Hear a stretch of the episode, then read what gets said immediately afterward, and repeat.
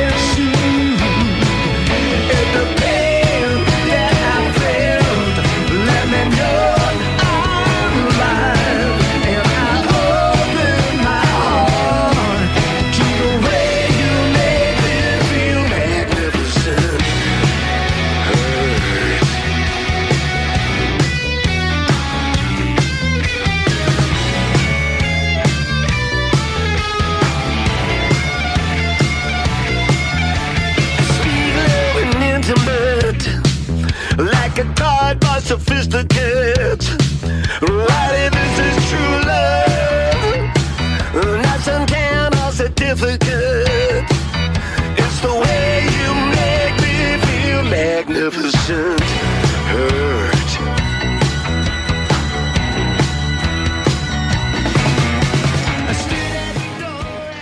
tal? ¿Cómo están? Muy buenos días. Bienvenidos a Bitácora de Negocios. Yo soy Mario Maldonado. Me da mucho gusto saludarlos en este miércoles 12 de enero del 2022, mitad de semana.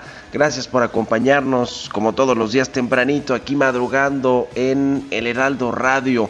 Abrimos la barra informativa de esta estación y nos da mucho gusto que nos acompañen siempre desde tempranito, que incluso quienes escuchan el podcast Después también un saludo a todos ellos. Eh, nos escuchamos por la 98.5 de FM aquí en la Ciudad de México, en Monterrey por la 90.1, en Guadalajara, Jalisco por la 100.3 de FM y en el resto del país a través de las estaciones hermanas del Heraldo Radio en el sur de los Estados Unidos, en el streaming que está en la página heraldodemexico.com.mx y pues muchas gracias como siempre por estar con nosotros en este miércoles. Comenzamos con un poco de música antes de entrar a la información financiera, económica, de negocios y nacional.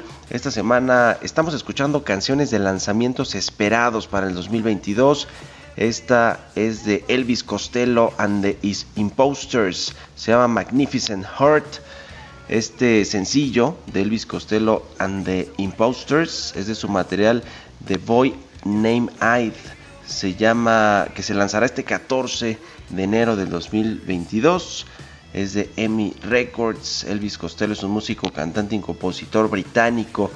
Se inició en la escena del, pop rock londinense a mitad de los años 70 y pues está eh, ahora con están reviviendo estos eh, ritmos con esta composición de Magnificent Heart, Elvis Costello y The Imposters. Ahora sí le entramos a la información, vamos a platicar con Roberto Aguilar eh, y analizaremos también eh, pues el tema principal de ayer en materia de negocios, en materia financiera, que fue el anuncio de Citi de que va pues a desinvertirse de sus negocios en México, de prácticamente todos sus negocios en el país, se va eh, pues eh, City no se va por completo de eh, México, pero sí quiere vender Banamex, todo el negocio de banca de consumo, de banca minorista, la Fore, el negocio bancario se va a quedar solo con los clientes institucionales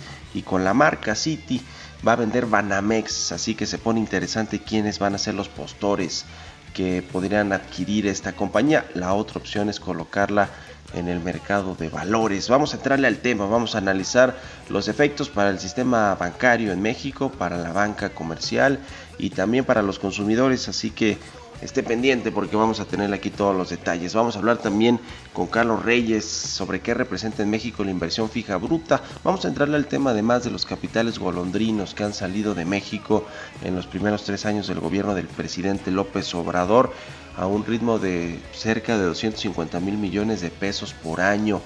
Vamos a analizar qué significa eso y qué vendrá con el aumento de tasas de interés en otros países para las inversiones de cartera en nuestro país. Hablaremos también con Carlos Capistrán, economista en jefe para México y Canadá del Bank of America, sobre el recorte en la perspectiva de crecimiento para México. También lo han hecho algunos otros organismos multilaterales. Este recorte que en la Secretaría de Hacienda pues lo tienen todavía arriba del 4%. Dice Bank of America que si acaso México va a crecer o a rebotar todavía este 2022 1.5%. Vamos a analizar los detalles, el tema de las inversiones y también cómo está el clima de negocios para los bancos, los bancos de inversión como el Bank of America. Y hablaremos también con Gustavo de Hoyos, abogado, empresario, expresidente de la Coparmex, sobre el tema de la reforma eléctrica. ¿Qué va a suceder con este asunto? Le traeremos al tema. Y nos vamos ahora con el resumen de las noticias más importantes para comenzar este día con Jesús Espinosa.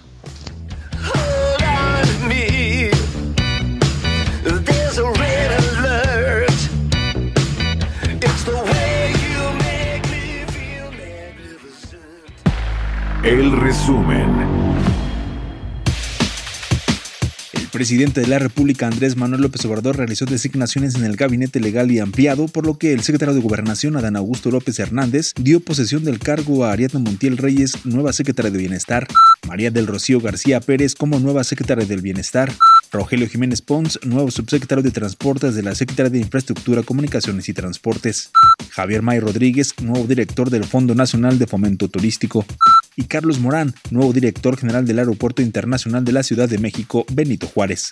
Citigroup anunció que dejará de operar los negocios de banca de consumo y banca empresarial de Citibanamex en México como parte de su nueva visión estratégica. El director de Comunicación y Estudios Económicos de Citibanamex, Alberto Gómez Alcalá, detalló que la venta incluye el negocio que contempla las carteras de consumo, patrimoniales, la administradora de fondos para el retiro, Afore Citibanamex, así como los activos y pasivos del banco. Se mantienen los programas de inversión de Citi en México. Que Citi se va a concentrar en aquellos negocios en donde ha probado ser altamente competitivo en escalas, eh, al igual que en otras geografías, que es lo que nosotros llamamos ICG la licencia nueva sería para Citi, ¿no? Banco Nacional de México mantiene su licencia y la nueva que se estaría eh, pidiendo, solicitando a las autoridades sería para Citi. El Banco Mundial informó que la economía mexicana crecerá 3% para el 2022, mientras que para el 2023 proyecta que será de 2.2%. Bitácora de negocios en El Heraldo Radio. El editorial.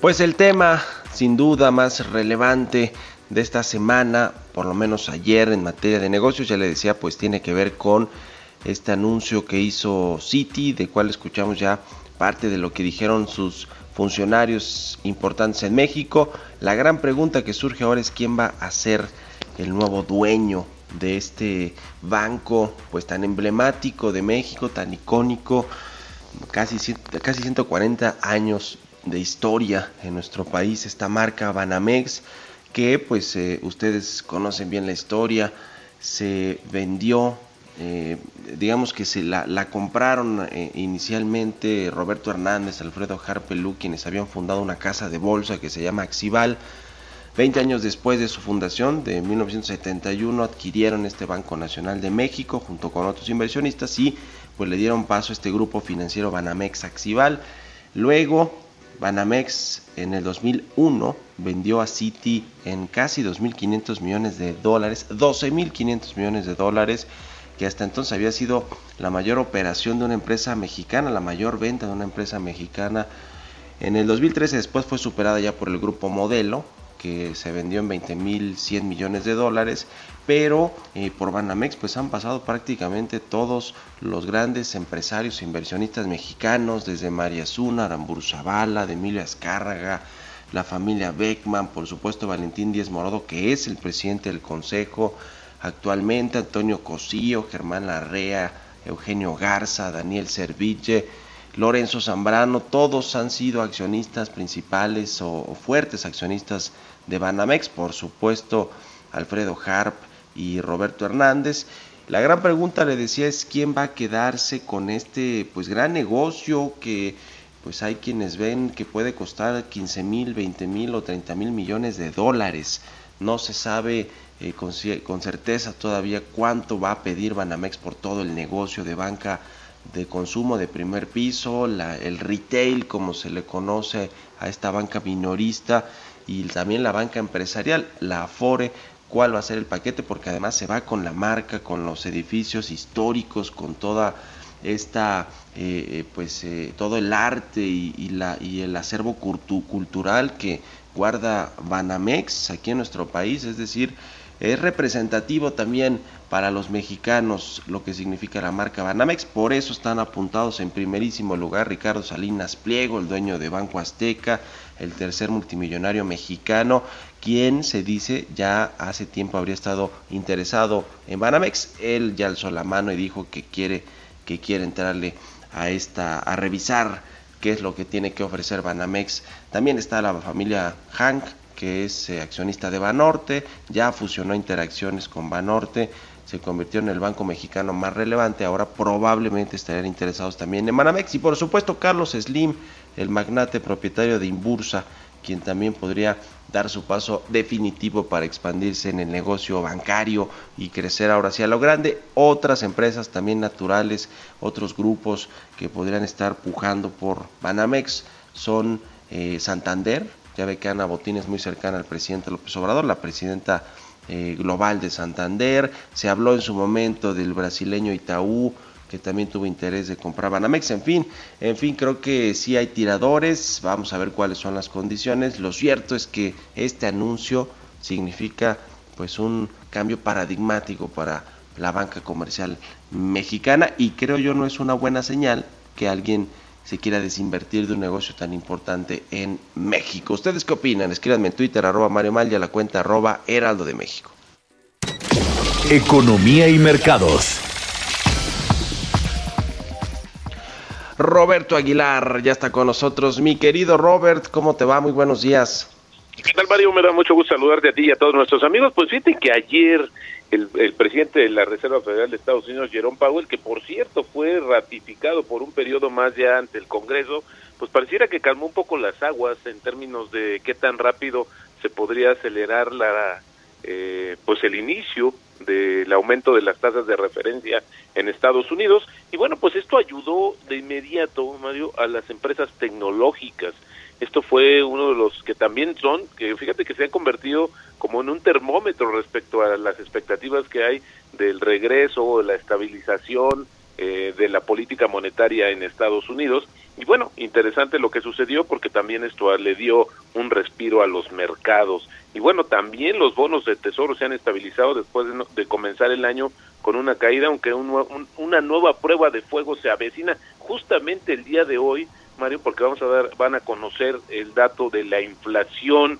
cómo cierra en Estados Unidos y la verdad es que hay previsiones que anticipan que va a ser un aumento muy significativo. De por sí ya estaba en, en niveles muy altos, bueno, pues ahora con esta situación podría cambiar de momento el panorama. También, fíjate que es interesante comentar que Powell dijo que pues que la economía de Estados Unidos podría todavía capear la nueva ola de coronavirus y que estaba preparado para una política monetaria más restrictiva. Sin embargo, no entró en detalles, pero te digo, esto fue suficiente para que justamente reaccionaran los bonos del Tesoro y las acciones tecnológicas. Y bueno, también los precios del petróleo tocaron máximos de dos meses por los ajustados suministros y menores preocupaciones sobre el potencial impacto de la variante Omicron en la demanda. Fíjate que ya el Bren está en niveles de 84 dólares, el WTI que es el que tenemos más cerca y es nuestra referencia inmediata, está en 81.71 dólares y la mezcla mexicana cerró ayer en 75.76.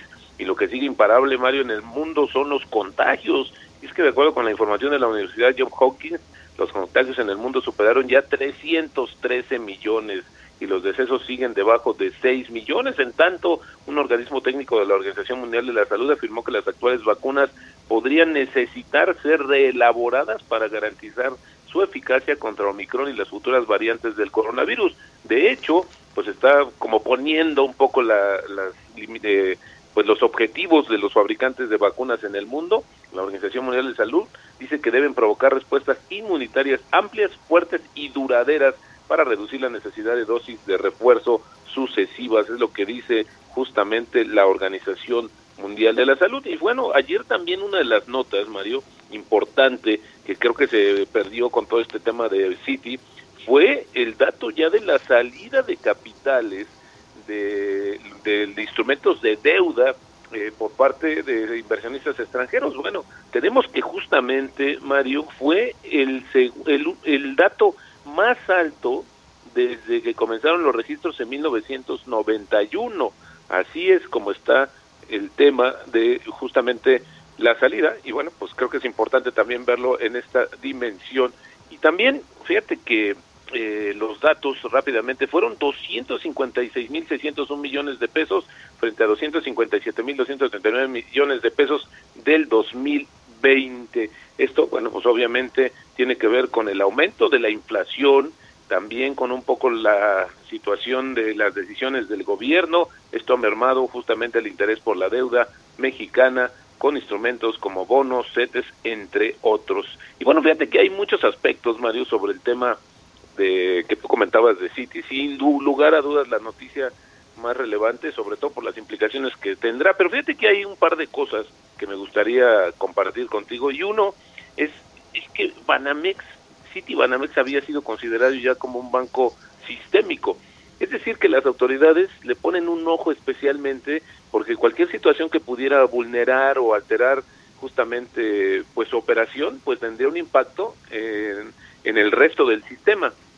¿Qué va a pasar en ese sentido con la situación si alguien más, algún banco existente ya que opera en México, pues eh, justamente lo compra, llega un acuerdo y lo compra. Y la segunda, pues tiene que ver con el tema del patrimonio cultural, que es tan vasto.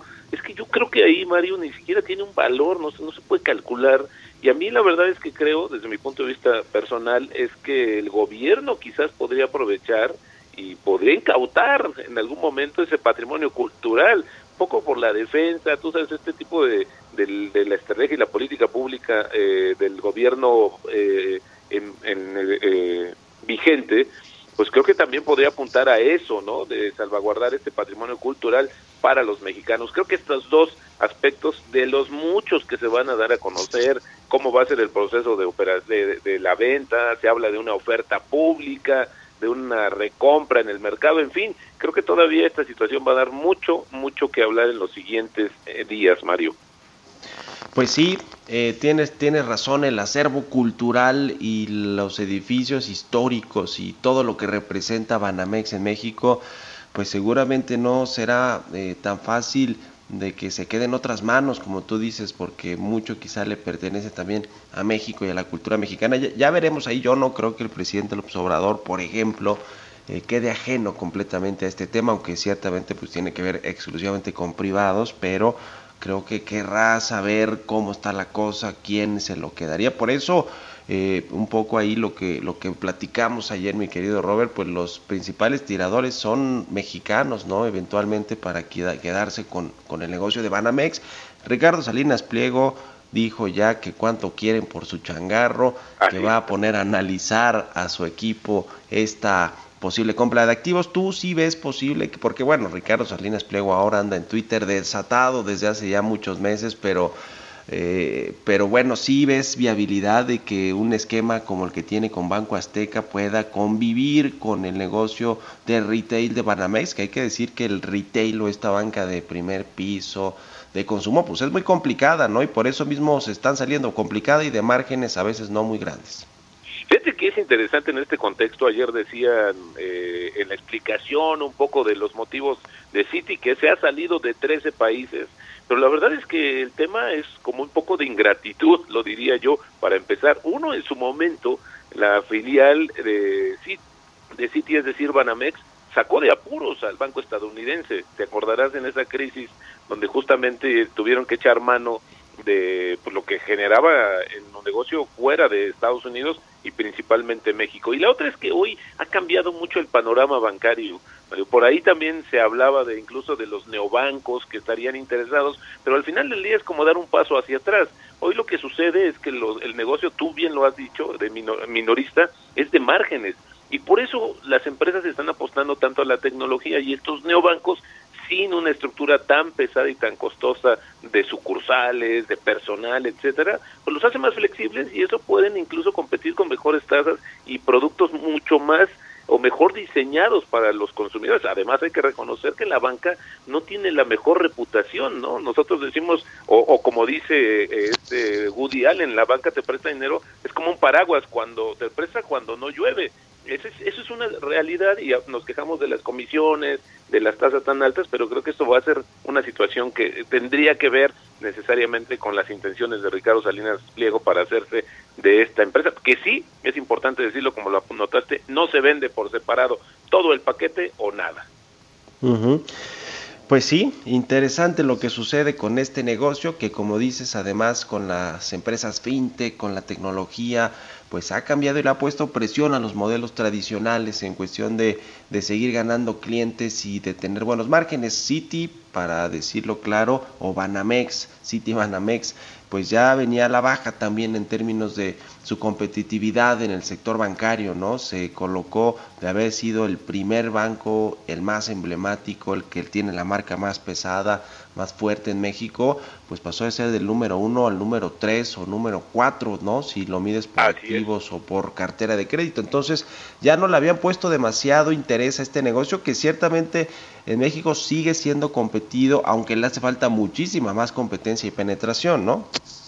Totalmente, y bueno, hemos hablado también de la salida de HSBC, eh, de, bueno, esta reestructura, o sea, sí hay un tema candente en, la parte de la banca minorista, pero sí apuntada mucho, Mario, a los márgenes, no está haciendo un negocio tan importante todavía, o, o ya, porque pues la estructura de costos sigue siendo muy alta. Eso ahí es donde la banca generalmente tiene el gran problema y cómo lo está atacando, pues con tecnología, lo que no tiene todavía eh, bancos tan importantes como este brasileño que acaba de cotizar en la bolsa de Nueva York.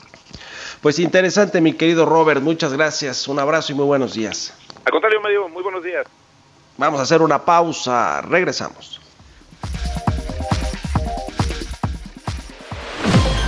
Continuamos en un momento con la información más relevante del mundo financiero en Bitácora de Negocios con Mario Maldonado.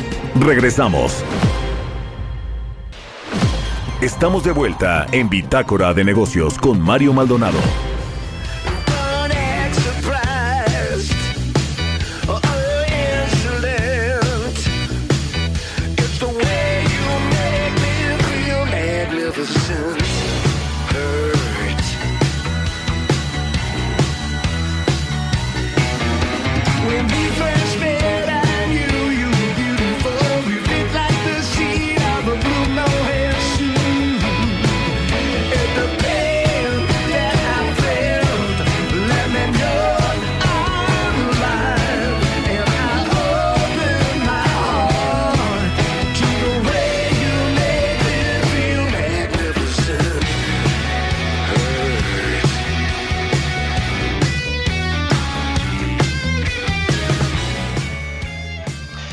Estamos de regreso aquí en Bitácora de Negocios. Son las 6 de la mañana con 31 minutos, tiempo del centro de México.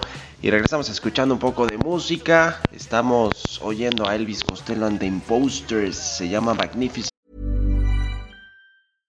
Hey, I'm Ryan Reynolds. At Mint Mobile, we like to do the opposite of what Big Wireless does. They charge you a lot. We charge you a little.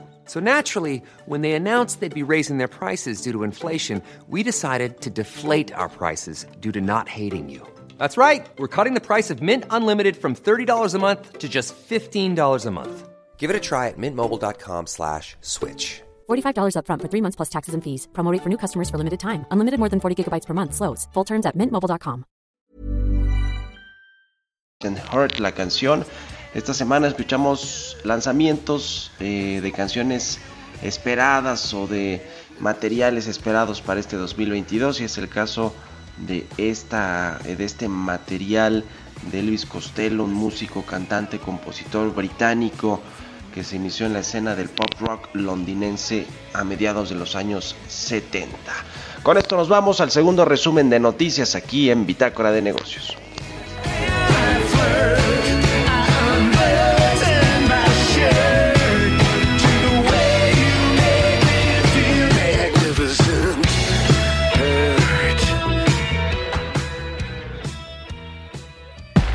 El resumen. Presidente de la Federación Mexicana de Asociaciones Turísticas, Jorge Hernández Delgado, consideró que el sector podría empezar a experimentar una recuperación económica dentro de dos años, debido a que las afectaciones causadas por la pandemia de COVID-19 han sido muy graves. De enero a noviembre de 2021, últimos datos disponibles de la Secretaría de Hacienda indican que por el impuesto sobre automóviles nuevos, los ingresos a las arcas públicas ascendieron a 10.570 millones de pesos, un aumento de 31.4% real sobre 8.045 millones de pesos reportados en el mismo lapso de 2020. Para 2022 se van a reportar aumentos en las tarifas de transporte terrestre en Norteamérica, así lo alertó la Cámara de la Industria de la Transformación de Nuevo León, por lo que al inicio de año, aunado a la pandemia, se va a desacelerar la recuperación de la economía.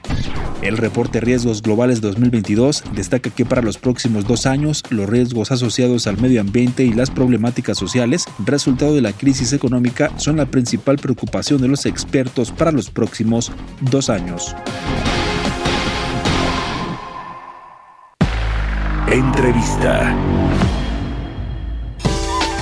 Y bueno, como les eh, anunciaba al inicio del programa, vamos a platicar con Carlos Capistrán. Él es economista en jefe para México y Canadá del Bank of America Securities. Aquí me da mucho gusto saludar. ¿Cómo estás, Carlos? Muy buenos días. Hola, Mario. Muy buenos días. Un gusto estar contigo en tu programa. Un saludo a tu auditorio. Muchas gracias, como siempre, por tomarnos la llamada aquí en Bitácora de Negocios.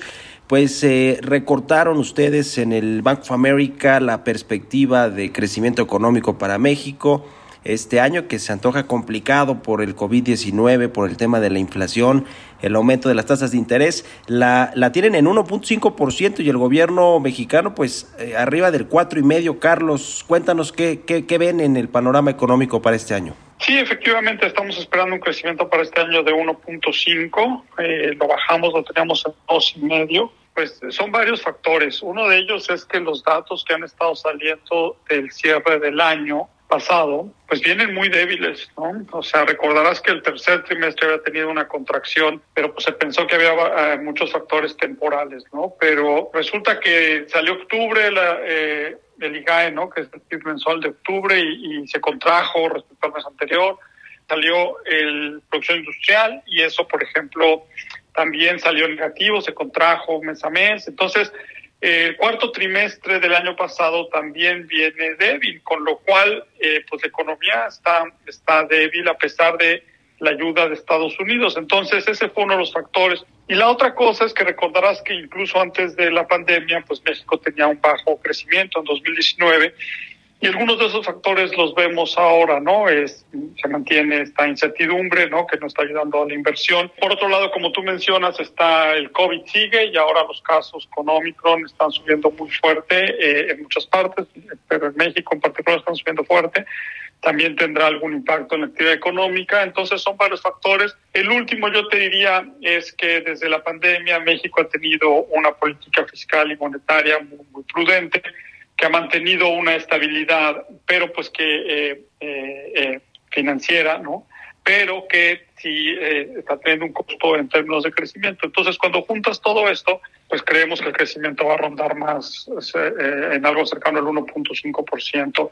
Me preguntas de, los pronósticos oficiales como el de Hacienda, que está en 4, México, que está en 3. Yo creo que esos pronósticos tienen ya algún tiempo, no se han ajustado con eh, la última información que ha salido de finales del año pasado y estoy seguro que en algún momento vendrán revisiones a la baja de esos números de parte de estas instituciones oficiales.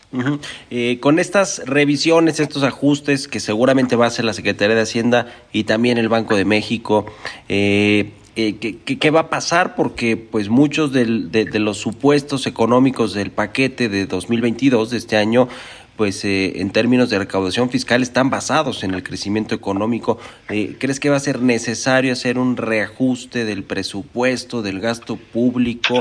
eh, porque no se vayan a cumplir las metas, las metas eh, fiscales eh, en materia de recaudación fiscal? Sí, eh, en la parte fiscal hay que recordar que, digamos, el compromiso fuerte es con el balance y hay que recordar que para este año lo que se tiene en el presupuesto es un ligero déficit primario, ¿no? Después de, cinco años con un superávit primario, por esta vez por primera vez se tiene un pequeño déficit, entonces pues sí, sí, sí, con un menor crecimiento, que es lo que nosotros esperamos, hay un efecto en la recaudación, pues prácticamente siempre hay un efecto. Entonces, para mantener ese, ese pequeño déficit primario que está en el presupuesto, pues habría que hacer algunos recortes al gasto. Eh, la Secretaría de Hacienda ha estado cumpliendo con los objetivos que, se han planteado en el sentido del balance en años anteriores, este año debería ser lo mismo, pero sí ciertamente pues eh, eh, son menos grados de, de libertad para eh, la Secretaría de Hacienda en términos de gasto. y por el lado del Banco de México, bueno, pues sabemos que el mandato del Banco de México es la inflación, pues ese es el otro gran tema, ¿no? Que está bastante alta y entonces pues Banxico ahorita está concentrado en, eh, en, controlar ese proceso inflacionario, pues que está bastante por arriba del, del objetivo. ¿no? Eh, justamente sobre este tema de, de, la inflación y la política monetaria de los bancos centrales, pues se ha anunciado que la Reserva Federal eh, va a hacer tres, incluso cuatro probablemente ajustes en, en, su política monetaria este año, va a aumentar la tasa de interés sin, sin duda alguna y eso pues va a generar eh, que eh, pues el Banco Central de México y muchos otros en el mundo pues busquen también seguir esa política monetaria de, aumento de tasas. Eso por un lado pues le pega a la economía, pero por el otro también el, el, tema del tipo de cambio, ¿cómo lo ves? Porque seguramente pues eh, en esta reconformación de portafolios de inversionistas supongo que va a salir también capital de México, lo cual le puede pegar el peso. ¿Cómo ves estos dos factores, el tema del tipo de cambio y las tasas de interés y su repercusión en la economía?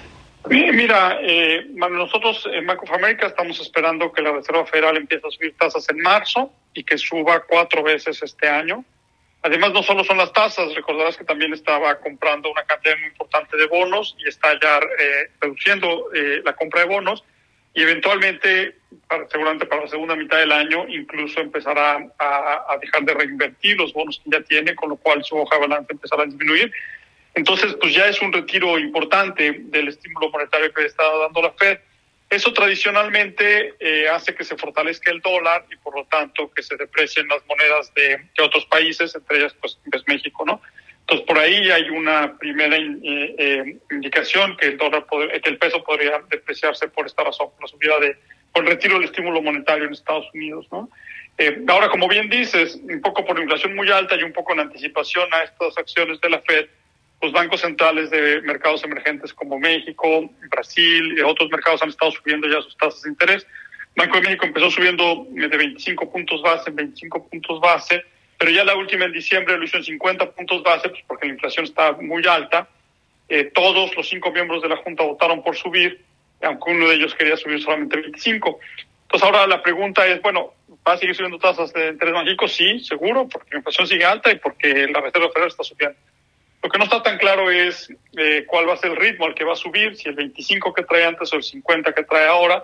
Nosotros en Banco de América creemos que, que como la inflación está muy alta y como pensamos que la Fed sube en marzo, creemos que Banjico va a seguir subiendo un ritmo de 50 puntos base por, eh, por, por, por, cada reunión que tengan. Las siguientes en febrero, luego otro en marzo, entonces creemos que febrero subirá 50, marzo subirá 50.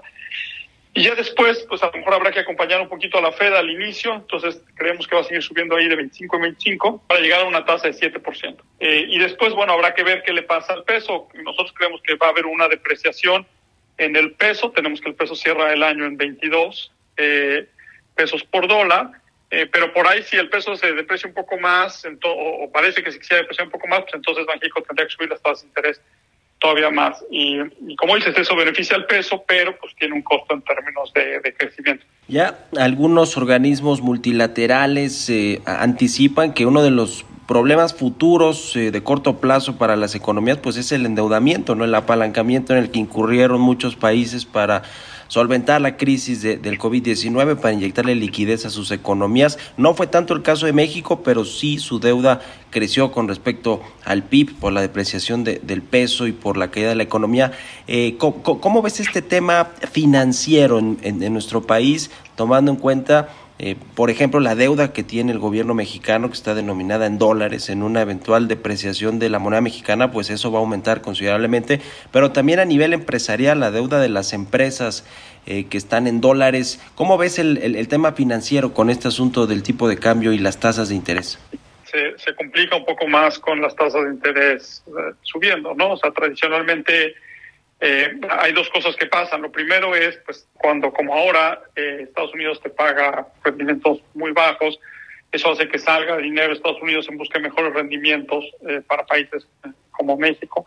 en esta ocasión no sucedió mucho, pero conforme ellos empiecen a subir tasas, pues van a traer más capitales hacia, hacia Estados Unidos y va a haber menos capital para mercados emergentes. entonces, en ese sentido, es probable que las salidas de capital de México y de otros mercados emergentes continúen ante la, la, subida de tasas de, la Fed. Eh, y el otro mecanismo es el que tú mencionas, pues es un mayor costo de financiamiento para todos, ¿no? Este, para el gobierno, para eh, las empresas, para todo el mundo, y pues ciertamente es, eh, es, es, un reto para la actividad económica, ¿no? No, no es el mejor ambiente para la inversión cuando va a un aumento de tasas, y, y ese proceso va empezando. Ahora, lo que te podría decir que dentro de todo no es tan mala noticia es que por, por lo pronto lo que se anticipa es una subida muy suave de la Fed, ¿no? Tiene tasas en cero, estábamos hablando de cuatro subidas en el año, entonces pues las llevarán alrededor de 1%, eh, formalmente a 1.25. Entonces, eh, pues eso todavía no es una tasa muy, muy alta, ¿no? Eh, en términos reales, cuando les cuentas de inflación, todavía es una tasa negativa. Entonces, todavía no es una tasa muy alta, entonces, eh, pues eh, eh, esa, esa es una buena noticia. Pero sí, ya el subir tasas a nivel internacional ya es un reto para, para todo el mundo, pero en particular para mercados emergentes. Y el gobierno de México, anticipándose a eso, ya ha estado haciendo algún refinanciamiento, como hemos visto eh, en estos días.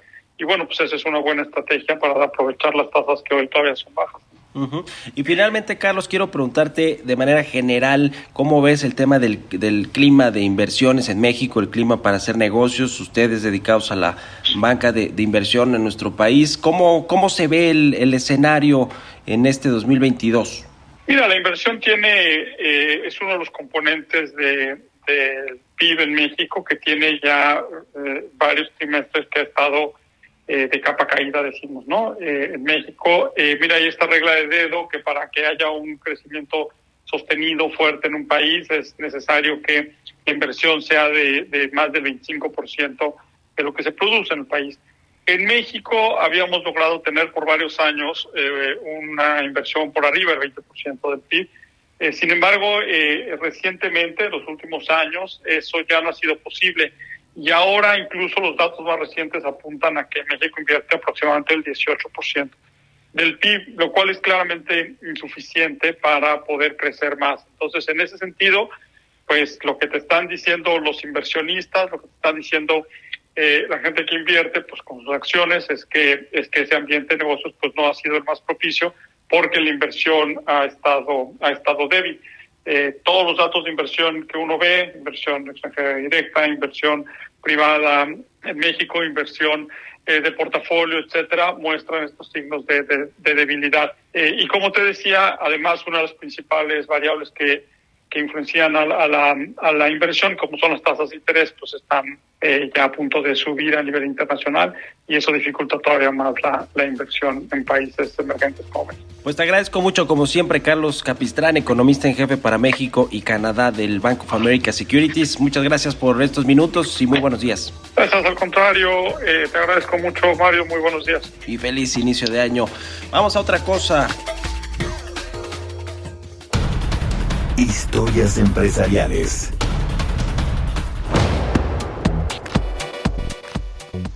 ¿Qué está pasando con el turismo y las nuevas variantes de COVID-19, la Omicron? Bueno, el Consejo Mundial de Viajes y Turismo señaló que los ingresos de esta actividad en el 2022 van a subir 32% con respecto a 2021, eso es una buena noticia, aunque estará debajo de los niveles registrados todavía en el 2019 y de pronóstico reservado lo que pueda pasar con nuevas variantes y con el Omicron en el mundo. Nos cuenta de esto Giovanna Torres. Las afectaciones al turismo por la pandemia de COVID-19 continúan y la variante Omicron ha complicado aún más el flujo de turistas a nivel mundial, por lo que se ve difícil que en este 2022 se alcancen los números prepandemia. El Consejo Mundial de Viajes y Turismo informó que la recuperación en este año rondará los 8 billones de dólares, lo que se traducirá en un incremento de 32% en comparación con el 2021, pero aún por debajo de los 9.2 billones de dólares reportados en 2019. La vicepresidenta del Consejo Mundial de Viajes y Turismo, Virginia Messina, señaló a medios que en el 2019 el sector generó 9.2 billones de dólares, que eso es equivalente al 10.4% de la economía global, y generó 330 millones de empleos. Debido a la crisis sanitaria mundial, la contribución de viajes y turismos al PIB global registró una caída de 49 9.1%, una pérdida de casi 4.5 billones de dólares y de 62 millones de empleos en el 2020. Virginia Messina recalcó que México ha logrado nivelar su actividad turística, sobre todo cuando se habla de viajeros internacionales, porque como se sabe, el país no implementó ninguna medida para entrar. Para Bitácora de Negocios, Giovanna Torres. Mario Maldonado en Bitácora de Negocios. Y como todos los miércoles ya está con nosotros Carlos Reyes, economista, conductor. Mi querido Carlos, ¿cómo estás? Buenos días. Estimado Mario Maldonado, muy buenos días y buenos días al auditorio de Bitácora de Negocios. Oye Mario, bueno pues fíjate que creo que hay un consenso entre los economistas que pues un factor fundamental para recuperarnos del golpe económico que ha representado la pandemia y la crisis pues es esencialmente el crecimiento económico. Lo lamentable, Mario, es que México pues no está creciendo lo suficiente. El efecto rebote duró muy poco tiempo y bueno, apenas ayer Bank of America pues pronosticó un crecimiento para el PIB de nuestro país en 2022 de 1.5%. Esto, Mario, bueno, pues está claramente por debajo de sus propios pronósticos anteriores a finales del año pasado de 2.5%. ¿Qué quiere decir esto, Mario? Bueno, que a todas luces el crecimiento económico en México es insuficiente y la verdad, la verdad es que todo indica que este será un sexenio perdido en materia de crecimiento. Esto se debe, Mario, en gran parte a la falta de inversión y uno de los rubros que pues este es el que de los indicadores de, de inversión pues es precisamente la inversión fija bruta a la que me quiero referir el día de hoy y que bueno Mario sabemos que este refleja pues los recursos destinados en el corto plazo por las empresas que fomentan precisamente el proceso productivo e impacta en todas las cadenas de valor. Es decir, representa los gastos realizados, por ejemplo, en construcción, en maquinaria y equipo total de que bueno para el cual invierten las las empresas básicamente la confianza de los inversionistas en el futuro de la economía pero pues frente a lo que ha ocurrido en México cambio de reglas en la inversión políticas que ahuyentan capitales agresiones desde el gobierno en contra de los empresarios bueno también está clarísimo que no se observan condiciones para invertir. En el caso de este indicador, es decir, la inversión fija bruta, bueno, los resultados no son pues nada alentadores, pues de acuerdo con el INEGI apenas esta semana dio a conocer que este indicador se mantuvo sin cambios en términos reales durante octubre de 2021 respecto al mes anterior. Y bueno, creció solamente a 7.6% a tasa anual en términos reales, lo cual da muestra de que la inversión fija bruta fíjate Mario, se ubica 17% por debajo del nivel registrado antes del inicio de la actual administración federal, es decir, a mediados de 2018, pero en general el retroceso de la inversión fija bruta es alarmante si observamos que se ubica en cifras registradas hace una década y específicamente a los de octubre de 2010. Hay que recordar que el máximo histórico de la inversión fija bruta se dio en 2015 y comparado con ese año el retroceso es de más del 16%. A esto, Mario Auditorio, pues le podemos agregar que otros indicadores relacionados pues se muestran también muy débiles. Por ejemplo, la actividad industrial se ubica 5% por debajo de lo registrado antes de la pandemia. El consumo está 2% por debajo de lo reportado a inicios de 2020. El empleo, bueno, el empleo si bien ya se ubica a niveles previos a la pandemia, queda claro que 2020 y 2021 pues fueron perdidos. ¿Por qué? Bueno, porque no hubo creación de empleos. Hay que recordar, Mario, que recuperación de empleos no es lo mismo que creación y en este en este 2021 lo que ocurrió fue una recuperación, pero no se han creado nuevas fuentes de trabajo. Y bueno, eh, no menos importante, Mario, también hay que mencionar que México pues registró el año pasado salida de capitales de pues unos 12.628 millones de dólares. Grave, Mario, muy grave que esto sea pues la mayor salida de capitales registradas en México desde que comenzaron los registros. Y para ello, bueno, pues habría que regresar hasta el año de 1991 durante la presidencia de Carlos Salinas de Gortari. Y en términos de inflación, Mario, bueno, pues qué decir, también nos ubicamos en máximos históricos, lo cual ha pegado directamente al bolsillo de las familias de México. Así, Mario, bueno, así comienza este 2022, un año que se observa pues complicado en materia económica, la recuperación pues va a tardar en llegar y como lo dije anteriormente, Mario, pues todo parece indicar que este sexenio va a ser pues eh, prácticamente nulo el crecimiento económico o muy o muy limitado.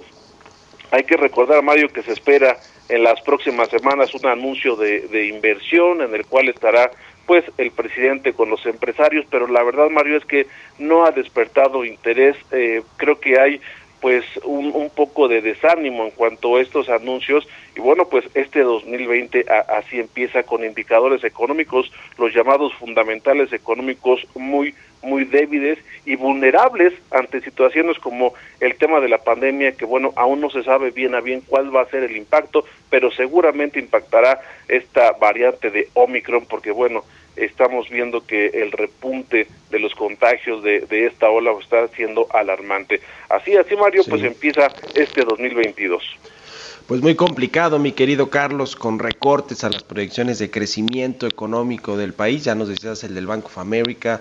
En general, eh, pues eh, los organismos multilaterales también ya ven a México, si bien le va en un 3% de rebote de crecimiento, cuando eh, la Secretaría de Hacienda todavía está muy por arriba de ese, de ese dato. Como dice la inversión privada, que es la detonadora de actividad económica y de creación de empleo, pues también está eh, a la baja, no se ha recuperado la inversión fija, también la inversión financiera, han salido muchos capitales del país, en fin, se ve complicado el panorama, ojalá que pueda recomponerse eh, en el tiempo y veremos qué anuncia también el gobierno en este tercer paquete de infraestructura que se, que se hará en los próximos días. Estamos en contacto, mi querido Carlos, muchas gracias y un abrazo. Buenos días. Mario, buenos días, buenos días al auditorio. Que estés muy bien, con esto nos despedimos, llegamos al final de Bitácora de Negocios, muchas gracias por habernos acompañado este miércoles, se quedan en las frecuencias del Heraldo Radio con Sergio Sarmiento y Lupita Juárez. Y nosotros nos escuchamos mañana tempranito a las 6. Muy buenos días.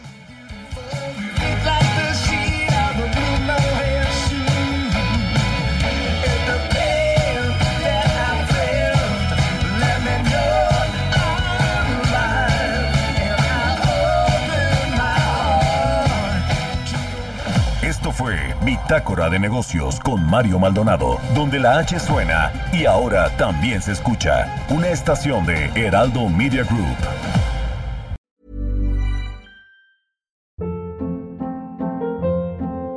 Hold up. What was that? Boring. No flavor. That was as bad as those leftovers you ate all week. Kiki Palmer here, and it's time to say hello to something fresh and guilt-free. Hello Fresh. Jazz up dinner with pecan-crusted chicken or garlic butter shrimp scampi. Now that's music to my mouth. Hello Fresh. Let's get this dinner party started. Discover all the delicious possibilities at hellofresh.com.